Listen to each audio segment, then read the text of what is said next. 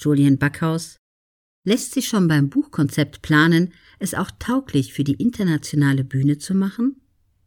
Dr. Zittelmann, es ist wichtig, von vornherein, also bereits beim Schreiben, ein weltweites Publikum im Kopf zu haben. Mein nächstes Buch handelt von den Irrtümern der Antikapitalisten. Es erscheint Ende Februar.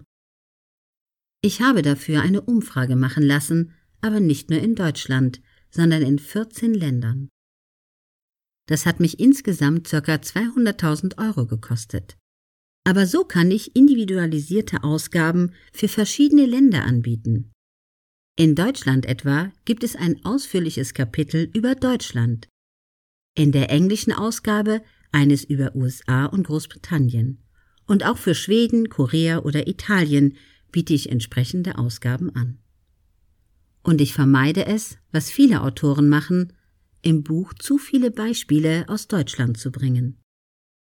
Man muss beim Schreiben stets im Kopf haben, wen interessiert das in anderen Ländern? Hätte ich das Buch nur für Deutschland geschrieben, dann hätte ich mich zum Beispiel intensiver mit Sarah Wagenknechts Kapitalismuskritik auseinandergesetzt. Aber wer in den USA oder Schweden oder Brasilien kennt Wagenknecht? Andererseits mit den Thesen eines weltweit bekannten Autors, wie etwa Thomas Piketty, kann man sich auseinandersetzen. Oder nehmen Sie mein Buch Ich will über erfolgreiche Menschen mit Behinderung. Hätte ich das Buch nur für Deutschland geschrieben, dann wäre die Auswahl der dort porträtierten Personen eine andere gewesen.